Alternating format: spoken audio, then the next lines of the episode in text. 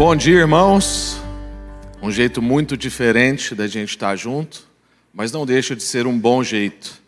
E todos nós agora estamos ressignificando abraços, olhares, apertos de mão, encontros, porque quanto mais se passam os dias, mais saudade a gente sente de abraçar, beijar, pegar, tá perto. É uma grande angústia para nós que viemos aqui, chegar aqui e não se abraçar.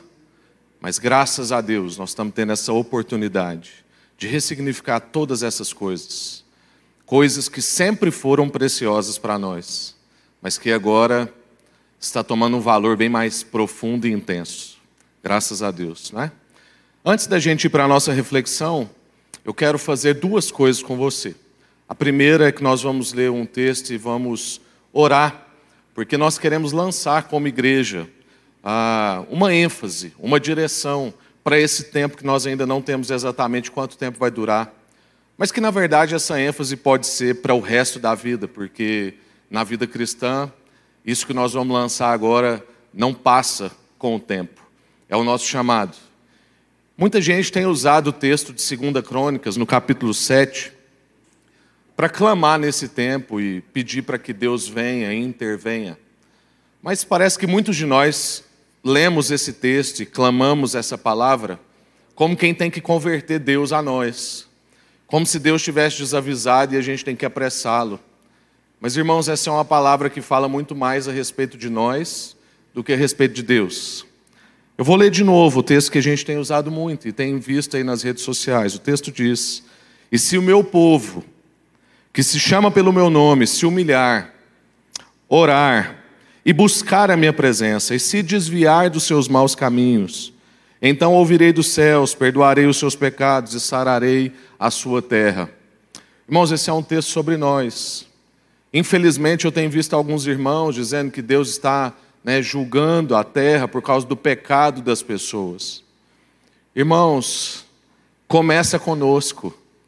A palavra de Deus diz que se o seu povo, que se chama pelo seu nome, se humilhar, o seu povo se humilhar, o seu povo buscar, o seu povo orar, o seu povo se arrepender dos seus maus caminhos. Não espere isso de quem não está caminhando com Jesus. Não espere isso de quem não é da igreja. É você, sou eu. Nós nos humilharmos, orarmos, buscarmos e arrependermos dos nossos maus caminhos. É com a gente que o texto está falando.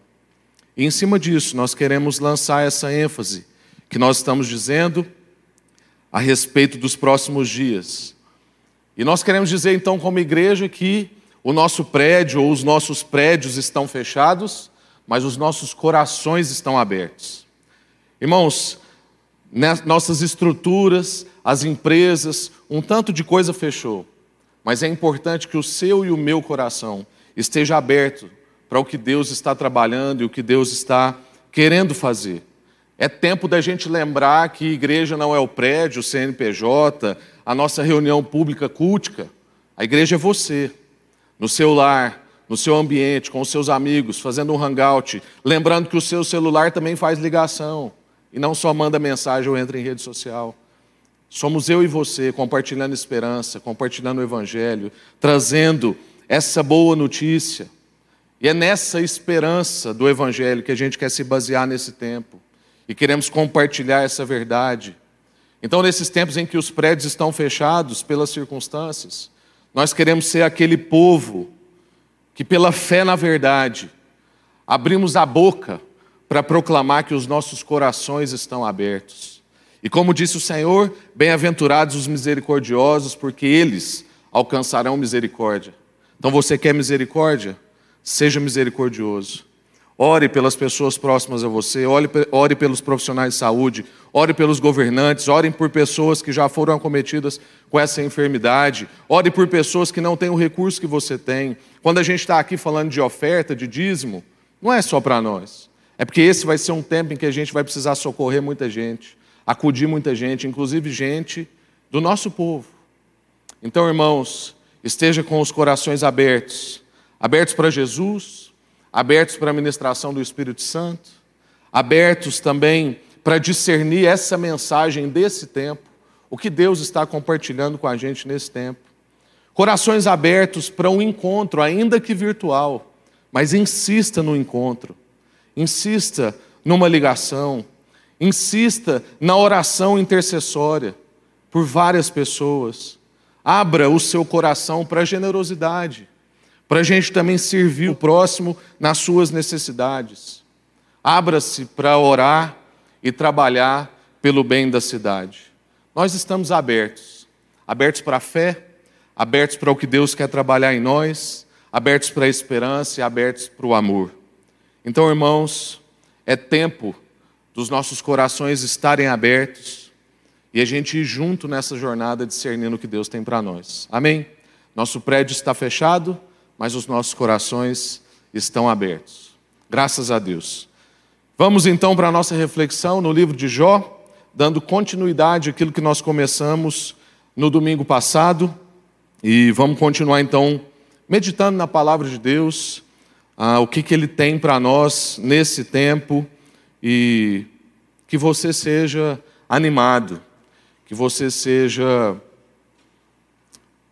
confrontado também pela palavra e pelo Espírito, para que nós todos possamos viver uma verdadeira espiritualidade. Como nós dissemos no domingo passado, a gente quer continuar refletindo sobre, a partir da vida e da história de Jó, como é que a gente pode viver uma verdadeira espiritualidade. E muito do que a gente está compartilhando aqui foi inspirado num livro do pastor Ricardo Barbosa, que a gente recomenda muito, que chama O Caminho do Coração, da editora Ultimato. Meus irmãos, o livro de Jó narra uma das experiências espirituais mais dramáticas que um ser humano pode e poderia ter vivido. E nós estamos meditando sobre como então viver essa verdadeira espiritualidade em meio às complexidades da vida. E que complexidade nós estamos vivendo? Tempos complexos, difíceis, tempos em que nós nunca esperamos um tempo como esse, uma nação que não está acostumada a lidar com terremotos, com furacões, com grandes pestes. Temos um tanto de outras pestes, mas nunca esperamos viver algo como que a gente está vivendo. Então é importante a gente meditar sobre como é a vida cristã em meio às complexidades da vida. E na semana passada nós falamos de dois aspectos dessa história. Nós falamos sobre os problemas das motivações, ou seja, sobre o coração, que a fé cristã é uma fé que se trata do coração. E nós também falamos a respeito da depuração da relação com Deus, ou seja, do refinamento que nós vamos vivendo na caminhada com Jesus e como isso vai se aperfeiçoando, refinando, sendo depurado, e não foi diferente com a vida de Jó. E hoje eu quero trabalhar com vocês quatro coisas, quatro aspectos dessa história que a gente pode refletir e aprender e depois compartilhar. A primeira coisa que eu quero meditar com você é a respeito do silêncio. E se você hoje nos assiste, você não tem familiaridade nenhuma com a Bíblia, e talvez nunca ouviu falar a respeito de Jó, nós vamos ler alguns textos mais para frente, alguns trechos do livro de Jó, mas é importante você saber que Jó é o livro mais antigo das Escrituras. Como nós falamos semana passada, quem sabe o Senhor não quis começar dizendo como que é a nossa relação com Ele, como que deve ser uma verdadeira espiritualidade. E Jó é uma história de muito sofrimento. Jó é uma história em que tem um, um conflito explícito a respeito do problema do mal. Mas o que nós estamos trabalhando aqui é mais do que pensar a respeito do sofrimento e o problema do mal, mas pensar como é a nossa relação com Deus e como deve ser a nossa relação com Deus, mesmo em meio às complexidades da vida. Jó tinha uma vida muito regulada, Jó era extremamente aprovado por Deus. Deus é quem começa a conversa com Satanás a respeito da vida de Jó. E então Jó começa a viver um monte de provações que vai dando desfecho a essa história, onde há praticamente uma aposta de Satanás com Deus a respeito da fidelidade de Jó. Se isso era uma fidelidade só porque Jó tinha boas circunstâncias e tinha benevolências a seu favor, ou se era porque Deus é Deus mesmo.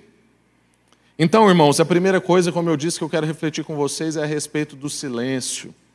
E esse sofrimento de Jó o levou a penetrar no silêncio do encontro com Deus. Jó saiu da agitação dos negócios bem-sucedidos, das coisas que davam certo, da agitação da sua casa cheia de gente, cheia de saúde, permitindo ir e vir o tempo todo, com dificuldade de parar, e olha que ele não tinha Netflix, não tinha Instagram, não tinha celular, mas ali na agitação do seu sucesso, quando todas as coisas estão dando certo, via de regra a gente não para para meditar, para agradecer, para clamar a Deus. E Jó agora é levado a um profundo silêncio, a penetrar esse silêncio do seu encontro com Deus, mergulhar numa experiência de parar. Jó é obrigado a parar. E nesse lugar, nesse lugar de, de parar, nesse lugar de silêncio, nesse lugar de solitude, os segredos do coração de Jó e os segredos do nosso coração vão sendo revelados. Irmãos, eu acho que muitos de nós, a maioria de nós, ainda não entendeu o que Deus está nos chamando para esse tempo. Que Deus está nos chamando para algumas das disciplinas espirituais mais esquecidas no nosso tempo. Disciplinas que exigem de nós silêncio, desaceleração, quietude, ou seja, parar.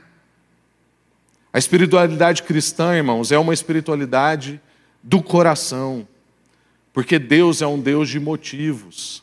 E a gente só consegue entrar no nosso coração quando a gente para e reflete a respeito dos nossos motivos.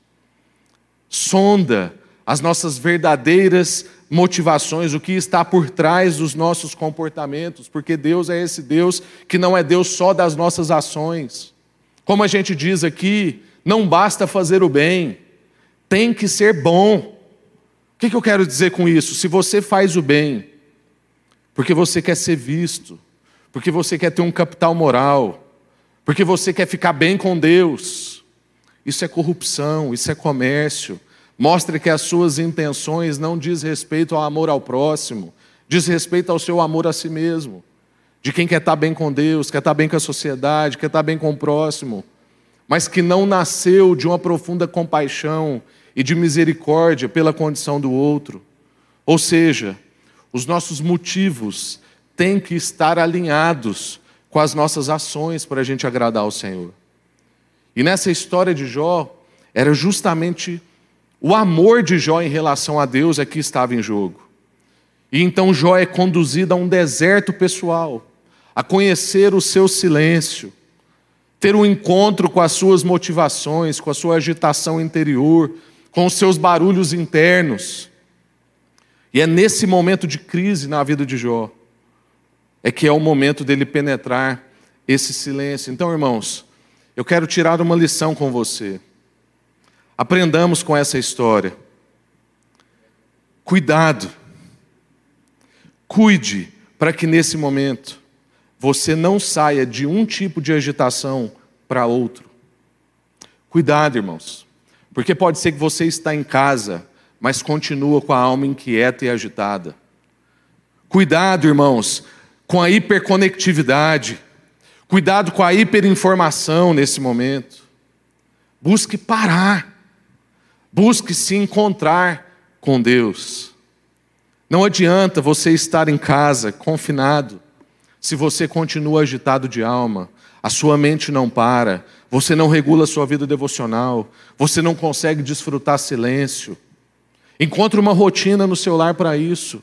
Converse, marido com a sua esposa, esposa com o seu marido. Divida as tarefas do lar. Um momento alguém lava louça, enquanto o outro fica com as crianças, depois o outro fica com as crianças, para que o outro tenha um momento de solitude, de silêncio, de leitura, de busca ao Senhor. Depois vocês invertem isso, enquanto um está passando roupa, o outro está distraindo as crianças, está fazendo um jogo, está vendo um vídeo educativo. Nós queremos, como igreja, a partir das nossas redes sociais, começar a indicar séries, vídeos, materiais, para que você possa conversar com a sua criança isso não seja só um passatempo, mas que você possa, de fato, parar com seus filhos, com a sua família e buscar ao Senhor de maneiras criativas. Mas parar, cuidado com a hiperconectividade, cuidado com a hiperinformação, cuidado com o seu coração, penetre o silêncio. A segunda coisa que eu quero observar com vocês nessa história é a respeito do mistério. Irmãos, nós, nós assim como Jó, temos dificuldade em compreender o mistério. E nessa época de Jó, havia uma compreensão comum. O que o pastor Ricardo Barbosa chama de doutrina da retribuição ou doutrina da barganha. Que é um entendimento basicamente assim: Deus pune o mal e retribui o bom. Ou seja, Deus abençoa o justo e castiga o ímpio. O texto que nós vamos ler agora está lá no capítulo 4 de Jó, abra a sua Bíblia. Nós vamos ler o verso 7 e o verso 8. E você vai ver que parece que essa doutrina da retribuição ou doutrina da barganha é a crise de Jó e dos seus amigos. E talvez é muito da nossa crise também. Jó no capítulo 4, verso 7 diz: Reflita agora. Isso são palavras de Jó, palavras dos seus amigos não palavras de Deus. Reflita agora: qual foi o inocente que chegou a perecer? Onde foi que os íntegros sofreram destruição? Pelo que tenho observado, quem cultiva o mal e semeia a maldade, isso também colherá. Irmãos, nós temos muita dificuldade em lidar com o mistério. Nós queremos enquadrar Deus, nós queremos encaixotá-lo, nós queremos colocá-lo numa mesa, trazer um bisturi e dar explicações a tudo. O nosso sonho, nosso sonho seria podermos domesticar a Deus e termos todas as respostas possíveis. Então aqui começa a saga de Jó para encontrar o seu erro. Começa a saga dos amigos de Jó para encontrar o erro de Jó. O pecado dele justificaria talvez a sua situação. Mas irmãos, nós sabemos que Jó é pecador, porque, como nós cremos nas Escrituras, em Adão todos pecaram e todos estão caídos, mas em Cristo podemos ser ressuscitados e podemos encontrar vida, mas em Adão todos pecamos. Mas do jeito que a mente de Jó e de seus amigos funciona, nós sabemos que não é a situação aqui. Nós sabemos que Jó é pecador, mas também sabemos que não havia um pecado específico de Jó que tinha colocado ele nessa situação. O que Jó e os seus amigos não sabiam, e nós muitas vezes nos recusamos a entender, é que o sofrimento nem sempre obedece a uma regra simples e lógica. Tanto os amigos de Jó quanto nós, muitas vezes, queremos mais fazer a nossa teologia funcionar do que entender as pessoas nas suas angústias. Você já percebeu que quando alguém chega para você com um problema, logo você quer jogar um texto bíblico. E aí você joga ele às vezes fora de contexto, você às vezes recrimina a pessoa no seu sofrimento, ou você logo quer dar um brado de vitória, porque a palavra do Senhor tem vários versículos, e a gente quer fazer isso antes de entrar na angústia dos nossos irmãos, antes de chorar com quem chora. A gente quer forçar alguém a se alegrar com a gente que está alegre, talvez.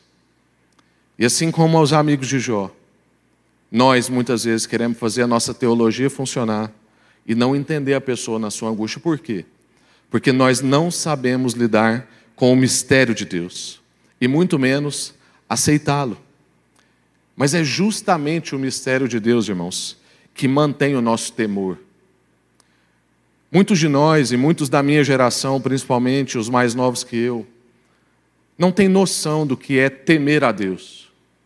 E não é temer como quem tem medo, é temer como quem tem reverência, como quem entende que Deus criou os céus, a terra e tudo que nele há. É Deus quem te formou e ainda te conhecia no ventre da sua mãe. É Deus que tem a história nas suas mãos e sabe como é que começou e como é que vai terminar. É um Deus que não deu corda no mundo e está esperando ele ter o seu desfecho. mas que acompanha a história, sofre com a gente. E justamente por isso, ele interveio na história através da vida de Jesus, não deixando a gente como a gente estava, abandonados aos nossos pecados, mas trouxe para nós revelação. Muitos de nós não consideram todas essas coisas e por isso o nosso temor a Deus é baixinho, baixinho. E isso faz a gente muitas vezes ter essa doutrina da retribuição ou da barganha, achando que a gente pode enquadrar Deus, entender Deus completamente, saber como é que ele funciona. Então, se eu oferto aqui, eu vou receber dez vezes ali. Não, irmãos. Não. Existem ímpios que prosperam, existem justos que passam por dificuldade. Não há uma lógica tão simples assim. Muitas vezes, diante do sofrimento, da angústia, da dor, não há uma lógica tão simples assim, há um mistério. E é justamente esse mistério que nos mantém o temor. Então, irmãos, aceite o mistério. Não encaixote Deus. No fim, um Deus controlado não é um Deus que a gente quer ou que a gente precisa. A terceira coisa que nós vamos aprender é a respeito de correr para Deus, ao invés de correr de Deus. O texto bíblico em Jó, no capítulo 6, Pula um pouco para frente ainda na história de Jó. Jó, no capítulo 6, no verso 24 ao verso 28. Jó vai dizer aos seus amigos, irritado. Jó estava irritado. Jó diz: Ensina-me, e eu me calarei. Mostra-me onde eu errei. Como doem as palavras verdadeiras. Mas o, o que provam os argumentos de vocês? Vocês pretendem corrigir o que eu digo e tratar como vento as palavras de um homem desesperado? Vocês seriam capazes de pôr um, em sorteio o órfão e de vender um amigo por uma bagatela. Mas agora, tenham a bondade de olhar para mim. Será que eu mentiria na frente de vocês? Que, que Jó está fazendo aqui? Jó está pedindo misericórdia aos seus amigos. Como muitos de nós, e nas igrejas brasileiras, os amigos de Jó têm um Deus encaixotado, que se baseia no princípio da retribuição ou da, bar da barganha, que é confinado a isso, basicamente. Basicamente o quê? Seja honesto, seja íntegro, participe das atividades da igreja, faça sua contribuição financeira e então Deus te abençoará e te fará próspero. A gente reduz Deus a essas coisas. Mas Jó também vive essa crise. E é por isso que Jó pede misericórdia aos seus amigos, mas Jó também tem esse conflito. Por isso que Jó entra nessa saga de tentar encontrar o seu pecado. Jó vive essa crise porque o raciocínio dele era semelhante. Como nós dissemos no domingo passado, se Jó fosse um funcionário, ele seria o funcionário do mês. Na cabeça de Jó, ele era só um bom funcionário. Ele achava que a relação dele com Deus era boa por causa disso, porque ele acertava nos seus comportamentos, acertava nos seus ritos, acertava no sacrifício pelos seus filhos, acertava nas suas contribuições, acertava na atividade da igreja, era honesto, era íntegro, então ele achava que a relação dele com Deus era boa por causa disso. Mas agora, a gente vê Deus se revelando a Jó em graça, querendo que ele aprenda que ele não vale pelo que ele faz, ele não vale pelos seus acertos e etc. Assim como eu e você não valemos pelo nosso acerto. Claro, também não valemos pelo nosso erro. Não valemos pelas nossas atividades culticas. Não valemos pela oferta que a gente fez, ainda que isso seja bom. Estar tá no culto é bom, fazer a oferta é bom. Acertar no comportamento é bom, buscar uma vida íntegra é bom. A nossa vida tem que ser uma vida de santidade e estamos sendo chamados a isso nesse momento. Rasgar as nossas vestes, clamar ao Senhor. Mas irmãos, eu e você e Jó não valemos perante Deus segundo o nosso comportamento, segundo os nossos acertos ou os nossos erros. A nossa relação com Deus não é uma relação de créditos e débitos. Você não chega ao Senhor apresentando os seus débitos e falando assim: ó oh, Deus, eu não mereço nada. Também, a gente faz isso por uma consciência, mas não porque a gente, diante disso, quer receber algo. Ao mesmo tempo que a gente não chega diante de Deus com os nossos créditos. Fui na reunião, fiz a minha oferta, fiz o bem para aquela pessoa, então agora retribua-me. Não, irmãos. Temos um valor intrínseco. Somos, somos novas criaturas em Cristo Jesus, adotados por Cristo, inseridos numa família da fé, sem ter feito nada. O que as Escrituras dizem para nós é que antes, quando nós ainda odiávamos ao Senhor, não é nem que nós não o considerávamos, antes, Ele nos amou primeiro, para que nós então pudéssemos aprender a amar. É antes, é antes, é antes da sua retribuição é antes do seu acerto, é antes da sua proposta. Quem está fazendo proposta para nós é o Senhor, porque essa não é uma relação baseada em comércio. Então, diante dessa crise, Jó toma o caminho acertado. E qual é esse caminho? Ele corre para Deus. Jó começa então uma disputa com Deus no sentido de entender entender e conhecer. Em momentos de crise e sofrimento, irmãos, muitos de nós têm a tentação de correr de Deus. A gente perde um ente querido, a gente sofre uma crise na empresa, a gente perde o salário como funcionário, vivemos um momento de dor e sofrimento e sofremos a tentação de correr de Deus. Achar que Deus é injusto, que Deus não nos está vendo, achar que nós não podemos ter conversas honestas com Deus. Mas como filho, irmãos, nós temos o privilégio de correr para Deus. Uma, uma corrida, uma relação sem medo, honesta, que faz as perguntas, que luta com Deus, que quer aprofundar, que quer conhecer, que se irrita com Deus. Deus tem estômago para isso, irmãos. Deus aguenta a sua imaturidade a minha imaturidade. Deus aguenta as nossas perguntas ridículas. Deus suporta a nossa limitação de visão, de às vezes achar que está tudo acontecendo por minha causa. Deus quer receber as suas perguntas. E Deus responde. Então Jó entra numa conversa com Deus e fala assim: me mostra onde eu errei. O que, que eu não estou entendendo? Por que, que isso está acontecendo comigo? Eu tenho sido íntegro, fiel, e essas coisas me acometeram. E Jó faz perguntas honestas suspeitando de que talvez Deus não está sendo justo com ele. E Deus o responde. Vai lá em Jó 38. Deus o responde. Nem sempre a resposta de Deus é o que a gente espera, mas ele responde. Jó, capítulo 38. Então o Senhor respondeu a Jó do meio da tempestade. Disse ele: Quem é esse que obscurece o meu conselho com as palavras sem conhecimento. Prepare-se como simples homem. Prepare-se que lá vem. Vou fazer-lhes perguntas e você me responderá. Onde você estava quando eu lancei os alicerces da terra? Responde-me, se é que você sabe tanto. Quem marcou os limites das suas dimensões? Vai ver que você sabe. E quem estendeu sobre ela a linha de medir? E as suas bases sobre o que foram postas?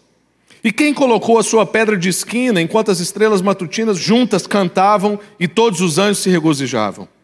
Quem represou o mar, pondo-lhe portas? Quando ele irrompeu do ventre materno, quando o vesti de nuvens e em densas trevas o envolvi? Quando fixei os seus limites e lhe coloquei portas e barreiras?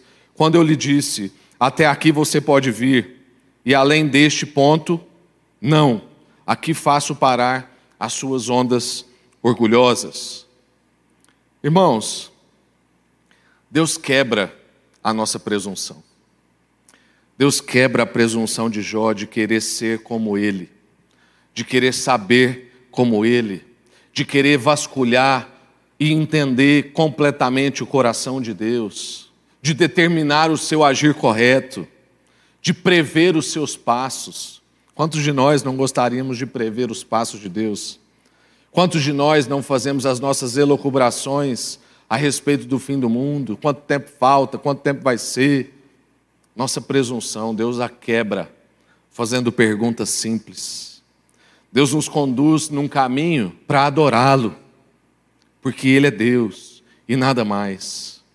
Independente se a gente entende tudo, independente se a gente prevê tudo, independente se nós temos ou não temos de tudo, ou temos ou não temos o controle de tudo. Mas a gente aprende com Jó que a gente pode correr para Deus com perguntas honestas, com dúvidas, com crises, com angústias, e Ele as ouve. Ele ouve o que está no seu coração, porque Ele quer a relação conosco e não apenas os nossos serviços bem feitos. Então corra para Deus, não corra de Deus. E a quarta e última coisa que nós vamos ver hoje, que esse texto nos ensina, é que Deus está conduzindo Jó e está conduzindo a mim e a você, para que no nosso coração, na nossa mente, na nossa vida, haja somente Deus e nada mais. Para que a gente não considere outras coisas para então ter a Deus, para então estar com Deus, para então desfrutar e conhecer a Deus. Deus está conduzindo Jó, os seus amigos, a esposa de Jó e a nossa vida, para que a gente então declare: não, somente Deus. O texto bíblico vai dizer para nós, no capítulo 42, do verso 1 ao verso 6, Pula mais para frente e nós vamos caminhar para o fim. Jó capítulo 42, verso 1 a 6. Então Jó respondeu ao Senhor. Acabou aquele diálogo, aquela briga. Sei que podes fazer todas as coisas. Nenhum dos seus planos pode ser frustrado. Tu perguntaste: quem é esse que obscurece o meu conselho sem conhecimento? Certo é, e aí, irmãos, aqui está um aprendizado para nós. Certo é que falei de coisas que eu não entendia, coisas tão maravilhosas que eu não poderia saber. Tu disseste, agora escute, e eu falarei, vou lhes fazer pergunta, e você me responderá. Os meus ouvidos já tinham ouvido ao seu respeito, mas agora os meus olhos te viram. Por isso, eu menosprezo a mim mesmo e me arrependo no pó e na cinza. Irmãos, finalmente, Jó chegou à conclusão de que somente Deus, somente a Deus glória, somente a Deus adoração, somente Deus tem a história nas suas mãos, somente Deus conhece toda a história. Somente Deus sabe de todos os acontecimentos e eu estou confinado num tempo da história e a minha percepção é reduzida. E quem sou eu para dar conselhos ao Senhor? Quem sou eu para achar que Ele está fora de hora? Por isso, na abertura da nossa reflexão, lá quando a gente falou sobre o texto de 2 Crônicas, a gente quer entender que aquilo fala muito mais sobre nós do que sobre Deus. Nós somos o povo que temos que nos arrepender. Nós somos o povo que temos que buscar e orar. Nós somos o povo que temos que nos humilhar diante da presença de Deus. Jó entendeu, somente Deus. Irmãos, nós não somos donos do nosso destino. Então aprendamos a entregar a Deus o controle da nossa vida, para que a gente possa adorá-lo sem exigir nada em troca. Um grande desafio para a nossa vida. Eu não sei você, mas enquanto eu faço essa reflexão e eu compartilho essa reflexão, fica ressoando entre o meu coração e a minha cabeça. Que desafio! Que miserável homem que eu sou! Como eu ainda relaciono com Deus baseado nas coisas que Ele pode me dar, nas coisas que eu almejo dele, e muitas vezes não adoro a Deus por quem Ele é, somente. Jó entende que Deus é maior que os seus dilemas. E nós também vamos entendendo que Deus é maior que os nossos dilemas. Ele entende que há uma história sendo contada e conduzida, e que ele não vê e não sabe todas as variáveis. Ele vê apenas um plano da história, mas Deus tem toda a história. E Jó agora então tem o que de mais valioso alguém pode ter. Ele tem somente Deus ele conhece a Deus. Não como um cientista que tem todas as respostas, que controla e que domina. Não é uma relação só cognitiva, mas ele conheceu de fato. O que você chama de conhecer o seu filho e os seus amigos? É saber sobre eles? É fazer uma pesquisa no Google a respeito do currículo deles? Ou é relacionar com eles? Entrar nos seus dilemas? Conhecer o seu coração? Viver as crises juntos, os sofrimentos? Ver como ele reage diante da angústia e como ele celebra na alegria? Isso é conhecer. E Jó, agora de fato, entende que ele conhece a Deus. Antes ele só tinha ouvido falar. Antes ele tinha uma compreensão cognitiva. Antes ele tentava encaixotar Deus, enquadrar Deus, achava que Deus agia de acordo com os seus comportamentos. Agora ele, ele conheceu um Deus insondável, inescrutável. Mas ele conheceu Deus. Ele envolveu completamente nessa relação com Deus, com a sua cognição, com as suas emoções, com os seus afetos, com tudo. Quem, irmãos, que está aí me assistindo que está aqui agora no auditório trabalhando, quem quer avançar para uma relação assim com Deus? Eu quero, irmãos. Eu quero avançar para uma relação assim com Deus. E para concluir, eu quero te lembrar dessas quatro coisas que nós meditamos: o silêncio, o mistério, correr para Deus e então finalmente entender somente Deus. Nós estamos sendo convocados, convocado, irmãos, para uma relação mais clara e honesta com Deus. Estamos sendo desafiados, chamados a esse refinamento que nós falamos no domingo passado. Desafiados a penetrar esse silêncio, a aceitar o mistério e a correr para Deus, para que, enfim, e no fim, a gente entenda que Ele é tudo que nós temos e então, de fato, digamos, somente Deus. Aí então, nós chegamos na relação desinteressada, livre, somente porque Deus é Deus. Somente porque Deus é Deus. Então eu quero retomar as perguntas da semana passada para que nós oremos em cima dessas perguntas mais uma vez. Quais são as bases do seu relacionamento com Deus? Você tem vivido uma verdadeira espiritualidade?